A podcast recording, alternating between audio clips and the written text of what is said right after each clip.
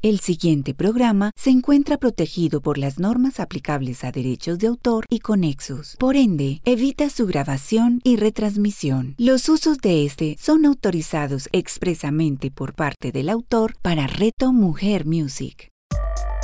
Una tacita y media de caos con Juan Álvarez. A continuación, en Reto Mujer Music. Es sábado es hora de una tacita y media de caos con Juan Álvarez, un espacio donde hablamos sobre los misterios del caos y su importancia en nuestra vida. Si tienes curiosidad todavía por quién te habla cada sábado, visita mis redes sociales. Me encuentras como THE Juan Álvarez en Instagram, YouTube, Medium, Facebook, Twitter y LinkedIn. También encontrarás toda la temporada pasada de este programa en Spotify. Por si tienes curiosidad o quieres eh, reescucharlos, disfrutar de nuevo estos capítulos anteriores. Y de nuevo, como en todos los programas, quiero agradecerles por elegir estar aquí hoy escuchando este programa. Sé que con la cantidad de programas de oferta que hay en las redes sociales, que ustedes elijan estar aquí cuando podrían estar en cualquier parte del mundo escuchando cualquier otro canal, pues para mí es realmente significativo que ustedes elijan este, estar acá. Hoy quiero hablar de un tema que creo que eh, se nos olvida a veces reflexionar sobre este tema. Yo sé que este año elegimos hablar acerca de que el mundo se transformó y nosotros no y sigo pensando que es el tema de esta temporada. Pero para poder entender la profundidad de este asunto, también tenemos que entender qué nos hace, eh, qué me hace a mí, mí, ¿cierto? ¿Qué te hace a ti, tú? Yo creo que esto es importante reflexionar un poco, porque pues si yo no sé quién soy yo o qué me hace a mí, mí, pues es difícil tener un contraste de cómo el mundo cambió y yo no. ¿Cierto? Y aquí, aquí es bueno em, tener muy claro que nuestra identidad es única, es una mezcla de tantas cosas fantásticas que a veces se nos olvida de verdad ese cóctel, cuántos elementos tiene. Por ejemplo, eh, somos, em, nuestra identidad está formada parte por nuestros recuerdos, ¿cierto? Eh, nuestra identidad se nutre eh, de quienes han entrado en contacto con, eh, digamos, con frecuencia en nuestra vida, ¿cierto? Hay un dicho que yo creo que todos ustedes conocen, de que somos la, la, mezcla o la suma de las cinco personas que más frecuentamos y no solamente las mismas, de las cinco personas que más frecuentamos ahora, sino de las cinco personas que más frecuentamos en nuestra vida. Si yo en este momento tuviera que sentarme a hacer una fórmula para tratar de calcular con cuáles cinco personas he pasado más tiempo durante toda mi vida, yo creo que tendría que ser un, algoritmo bastante complejo eh, que yo necesitaría, no sé, un graduado de ciencias matemáticas para que me acompañara en tratar de inventar una fórmula que me eh, permitiera averiguar eso.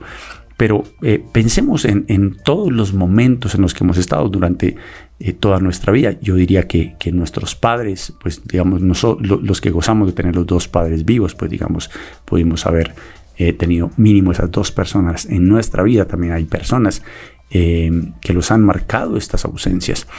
Eh, pero que igualmente han tenido personas que han estado en su vida, ya sean otros familiares que se han encargado de uno, hermanos, vecinos, primos, parejas, ¿cierto?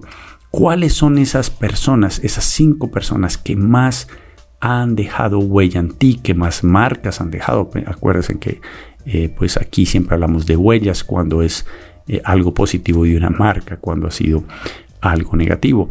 Y yo creo que todos tenemos recuerdos de personas que dejaron huellas y personas que dejaron marcas. No sé si ustedes se han sentado a reflexionar qué personas en realidad dejaron eh, huellas bellísimas y quienes dejaron marcas profundas.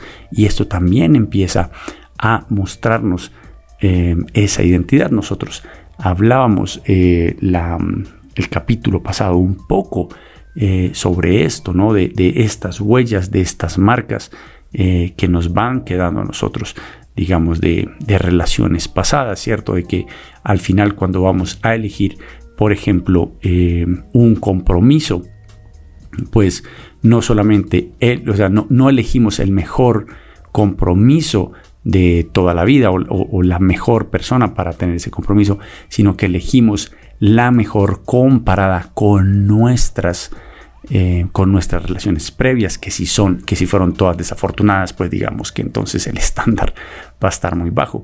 Yo creo que eso es bastante importante, ¿cierto? No sé si ustedes eh, en este momento pueden recordar eh, todas estas personas fantásticas a las que les tenemos que agradecer muchísimo y otras personas que desearíamos no habernos encontrado o por lo menos no haber estado en ciertas situaciones con esas personas, ¿cierto? Y esto yo creo que nos pasa a todos. Y, y estas personas, para bien o para mal, han ayudado a forjar nuestra identidad y eso es bastante importante. Podríamos decir que otra dimensión de qué me hace a mí mismo, mí, eh, pues está la parte de los valores eh, que nosotros consideramos fundamentales para, eh, digamos, en nuestro día a día, de qué manera elegimos honrar las relaciones que tenemos con otras personas, que al final de eso se tratan los valores, ¿cierto? Es em, qué cosas, qué pactos mentales que yo tengo conmigo mismo o estos pactos que yo tengo con la sociedad, con mi entorno, que para mí eh, son fundamentales poderlos cumplir. Por ejemplo, el espíritu de servicio o, mi espíritu libre que no se compromete con nada. Estos valores, digamos que también nos hacen a nosotros, nosotros mismos, ¿cierto?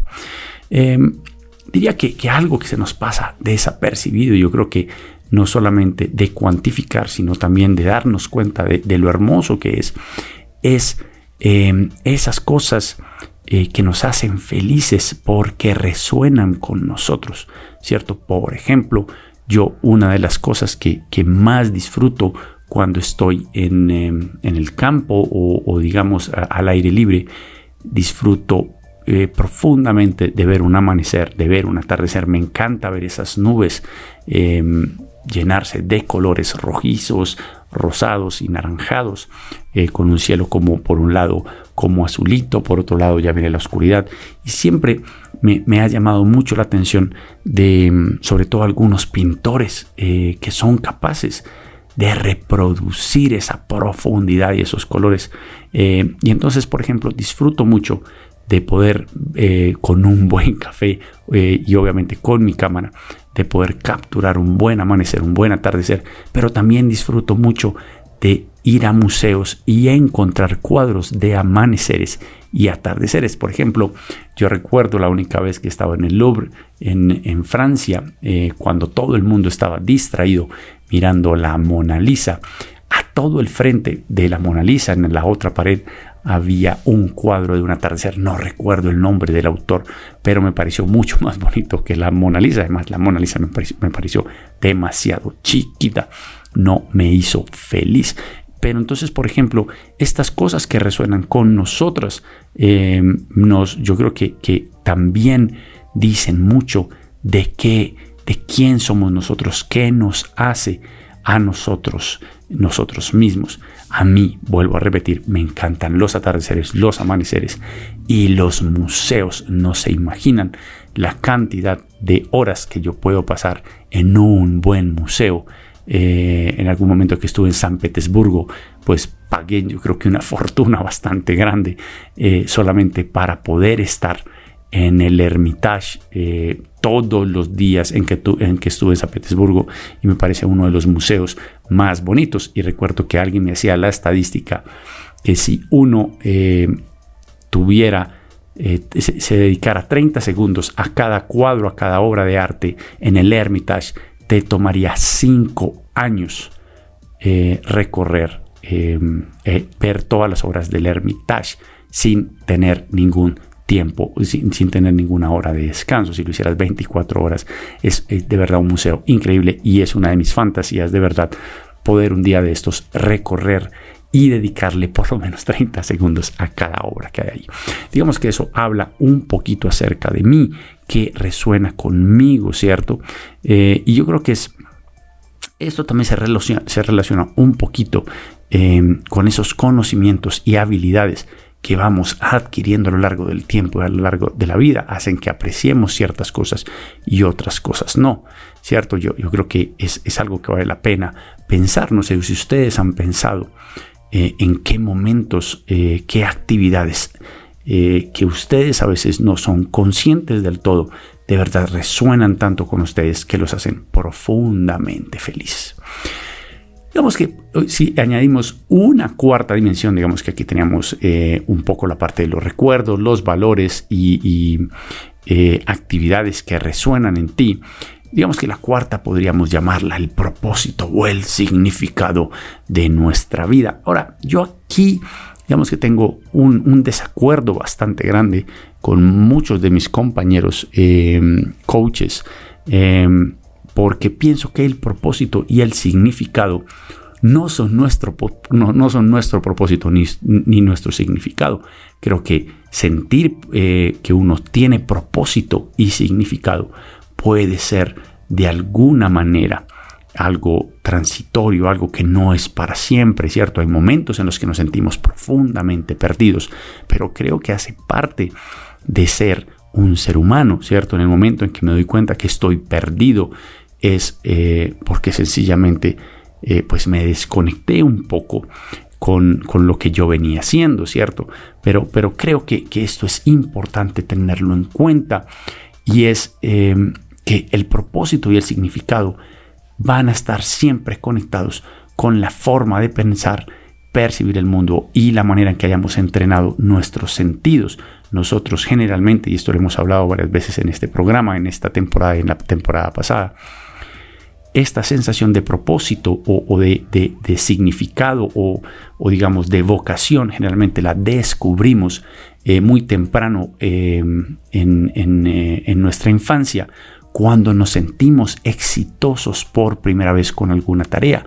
Pero el asunto era, si hubiéramos sido exitosos con otra tarea, seguramente hubiéramos pensado que ese era la mejor tarea del mundo, porque al final no se trata de si somos los mejores en algo o no. Esto no debería ser el marcador que nos muestre el propósito.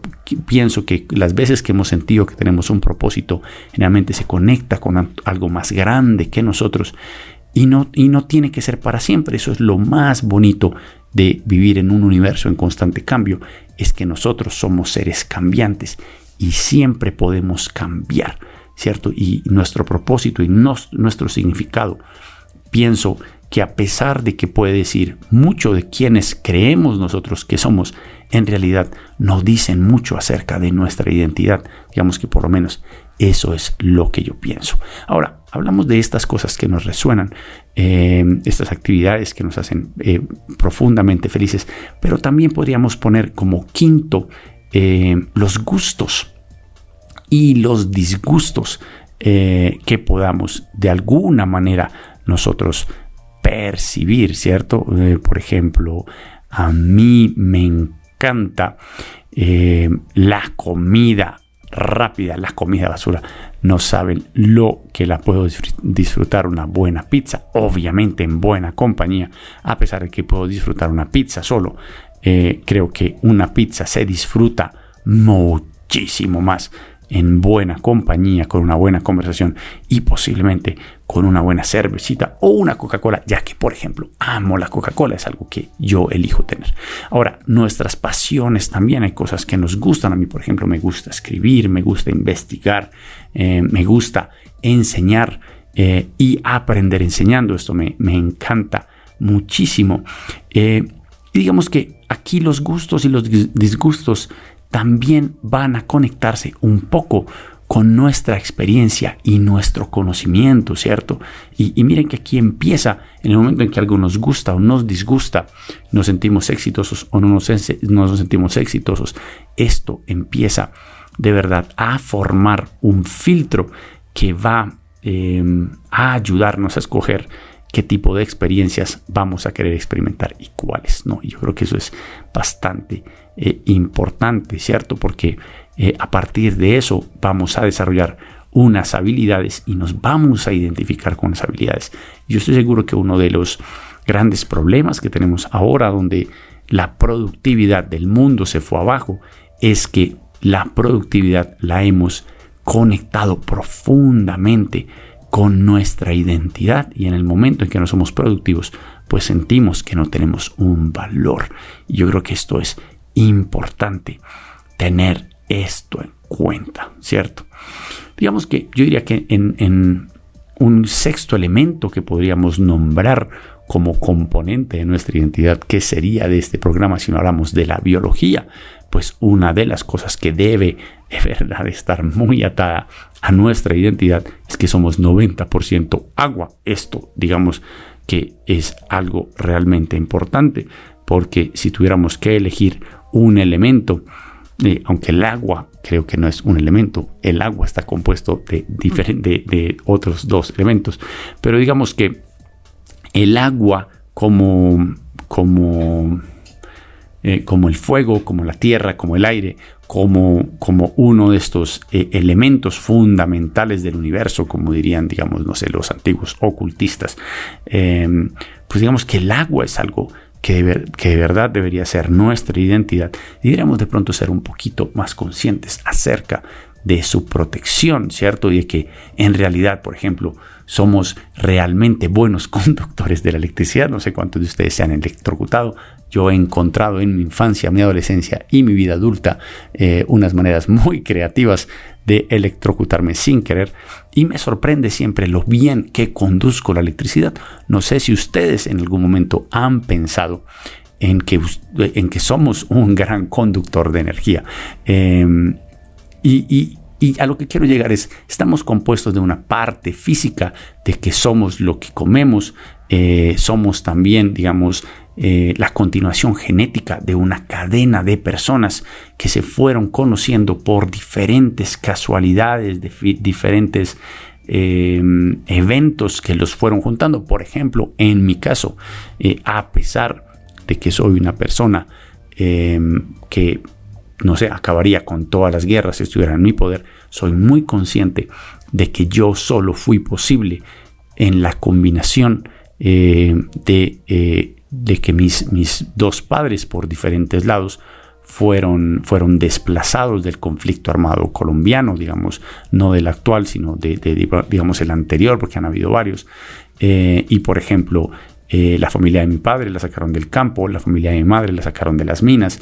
Eh, y si no hubiera sido así, no se hubieran encontrado en Medellín y no hubieran de alguna manera eh, creado esta belleza de persona que les está hablando hoy. Entonces digamos que ese, ese compuesto, no solamente que somos agua, somos comida, también somos somos una parte de una cadena genética que se extiende en el tiempo eh, y, que, digamos, eh, hace que nosotros podamos perpetuarnos en el tiempo de una manera que va alimentando poco a poco a nuestra identidad. Tenemos una identidad familiar, también una identidad cultural que está profundamente ligada a, esta herencia genética, porque digamos que la cultura surge de esos grupos a los que de pura casualidad pertenecemos. Si hubiéramos nacido en una familia musulmana, posiblemente seríamos musulmanes.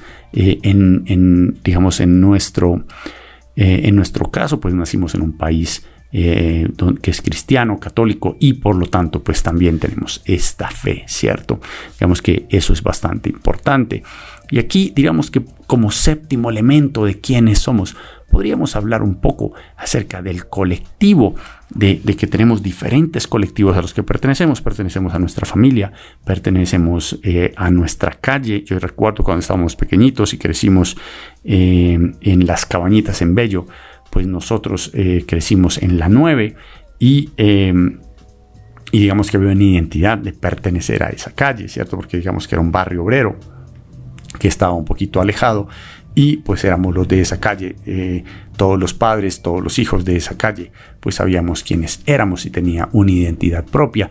después fuimos del barrio de las Cabañitas, después fuimos de Bello, después Em, fuimos más de Medellín, después cuando uno va creciendo se entera que uno también es antioqueño y pertenece a Colombia y que Colombia pertenece. Y si seguimos así nos damos cuenta que siempre vamos perteneciendo a diferentes grupos de humanos que nos van aportando un montón de cosas.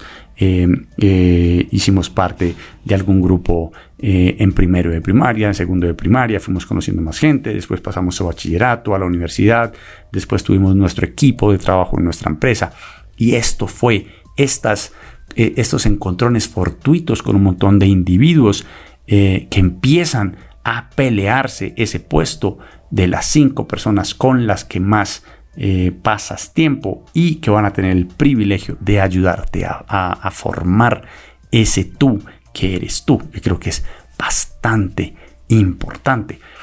Como octavo podríamos decir que también somos las palabras que elegimos eh, que elegimos usar, ¿cierto? Todos conocemos personas que utilizan ciertos tonos, ciertas palabras para, em, para expresarse y, em, y que, digamos, tienen ciertos atributos y estoy seguro que si le preguntas a las personas acerca de cómo eres tú, van a mencionar estas cosas, van a mencionar tu forma, los colores, los sonidos, cómo, hueles, cómo te mueves. Y esto también hace parte de tu identidad. ¿Cierto? Eh, con qué, animales te caen bien, cuáles animales te caen, no te caen tan bien, si eres una persona eh, que soporta los gatos o los perros o le gustan los caballos. Todo esto que resuena contigo también va a ser asociado con tu identidad. Y yo creo que es importante también ser muy, em, estar muy atentos a veces contrastar con otras personas, como describe quién soy yo.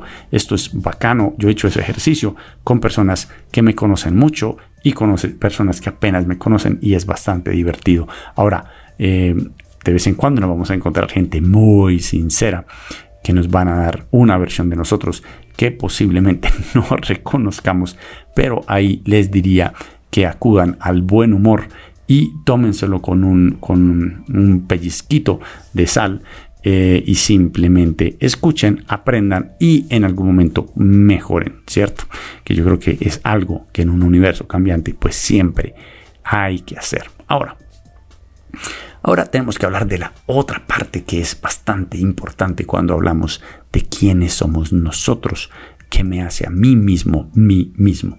Eh, y una de las cosas más complicadas que vamos a encontrar en la definición de quiénes somos es nuestra parte emocional, ya que las emociones son transitorias, los sentimientos y los pensamientos son transitorios, pero siempre vamos a tener un estado emocional, un estado mental eh, que va a ser más dominante que otro.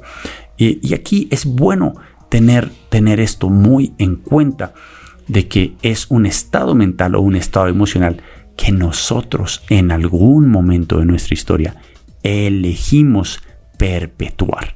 Porque como les decía antes, las emociones, los pensamientos y los estados mentales son transitorios y solamente los perpetuamos si queremos. Cuando yo me identifico con una forma de ser, pues mi cuerpo sencillamente se esfuerza en mantener, eh, digamos, esa emoción o ese estado mental.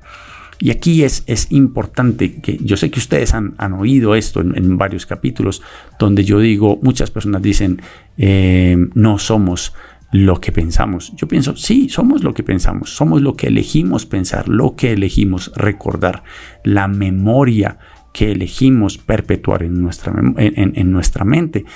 Eh, no sé cuántos de ustedes conocen personas eh, que han tenido un ex por 20 años. Y uno dice, pero, pero ¿por qué sigues pensando en que tienes un ex? Un ex, digamos que de pronto te dura tres años y eres una persona que tiene unos lutos muy largos. Pero eh, hablar de tu ex con misterio y, como con cierto recelo o, incluso a veces hasta con algún tipo de celos, pues yo creo que es bastante complejo. Yo creo que, que es sencillamente estás eligiendo pertenecer a ese conjunto que no eres capaz de soltar porque te defines con esto y esto al final pues hace que esa emoción de sentirte engañado o abandonado eh, o rechazado pues sencillamente te va a seguir toda tu vida y pero aquí sí quiero que quede muy claro que nosotros elegimos también el estado emocional y el estado mental. Ahora, no es tan sencillo romper con cuando hemos establecido, eh, digamos, un estado mental, un, estado emocional. Yo aquí les recomiendo muchísimo un libro que se llama eh, Deja de ser tú, creo que se llama, eh, creo que ya le cambié el nombre, vamos a buscar aquí en vivo, Deja de ser tú, creo que se llama eh, Deja de ser tú, de Joy Dispensa, un libro espectacular sobre el tema, porque asume o aborda el tema como si somos energía, pues somos materia y la, y la materia es energía desacelerada, pues en realidad deberían los principios de la energía regir sobre nosotros por encima de los, de de, los principios de la materia. Y aquí es importante acordarse que, por ejemplo, la energía siempre va a fluir por el medio que menos resistencia le ofrezca.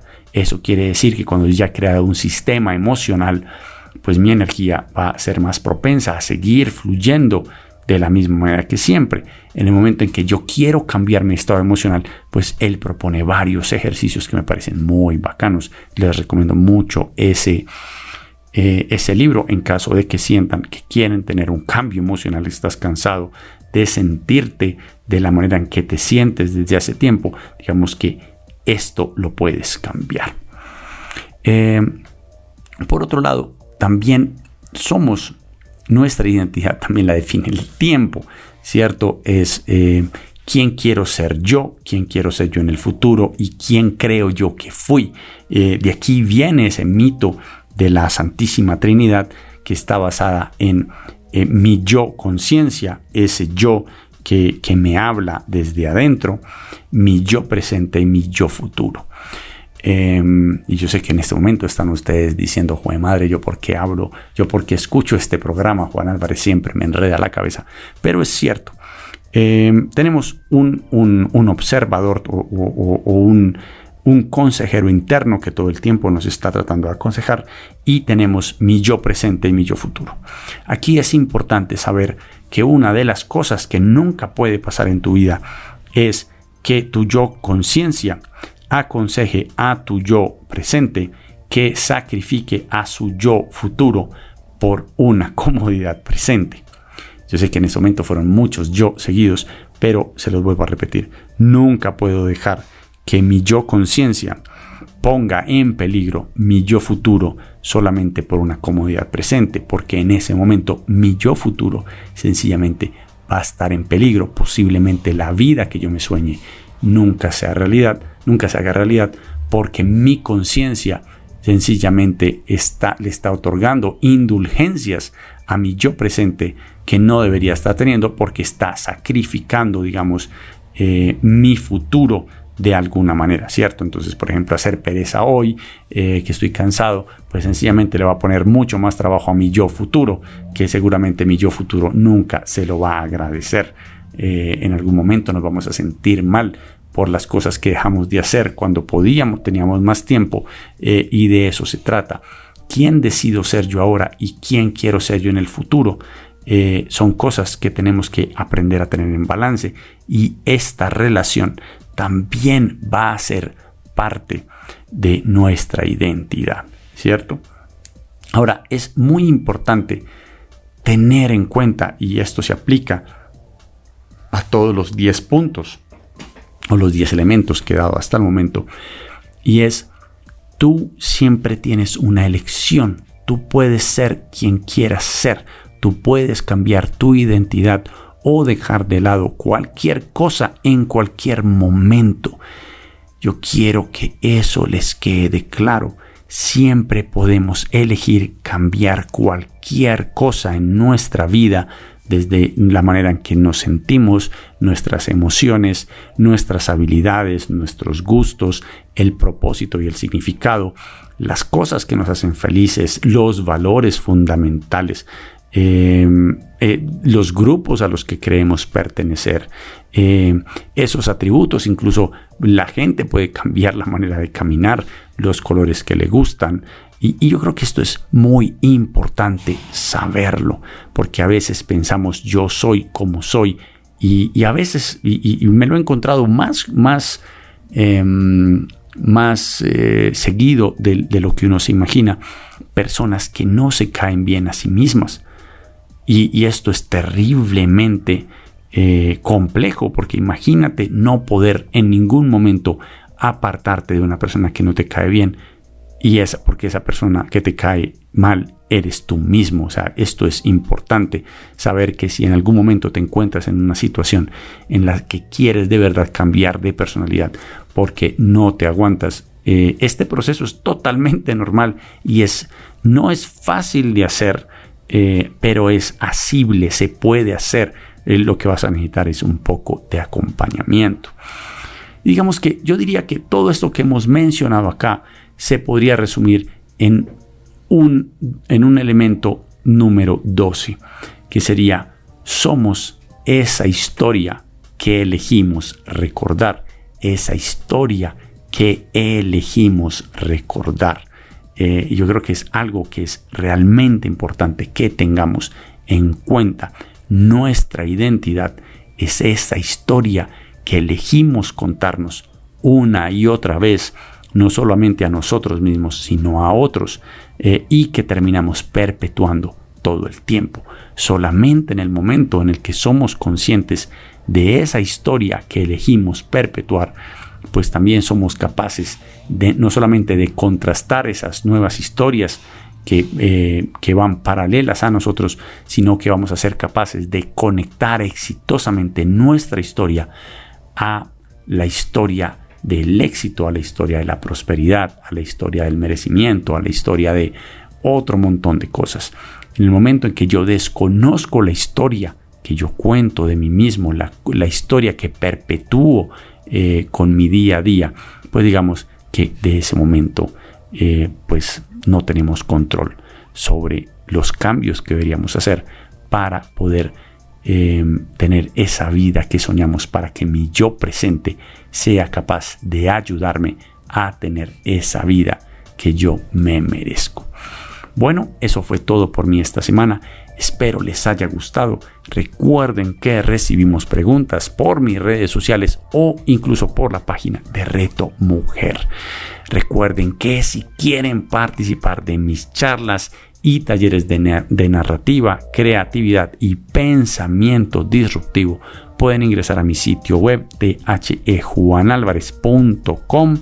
Van a encontrar un botón que dice regístrate, le das clic, llenas el formulario, te registras y cuando los talleres se vayan a hacer, te va a llegar eh, una invitación para que puedas participar. Nos vemos el próximo sábado a las 11 a.m. en una tacita y media de caos con Juan Álvarez. Una tacita y media de caos con Juan Álvarez. Escúchalo todos los sábados a las 11 de la mañana, con repetición a las 8 de la noche, solo en Reto Mujer Music. ¿Sabías que la aromaterapia existe desde hace más de 2000 años? Soy Claudia Carreño de Mi Esencia Vital y voy a compartirte un saber milenario de aromas y mezclas. Aprende los secretos de los aceites esenciales y conviértete en el alquimista de los aromas acá, en el Tratado de las Pociones. Claudia Carreño, escúchala todos los domingos a las 11 de la mañana, con repetición a las 8 de la noche, solo en Reto Mujer Music.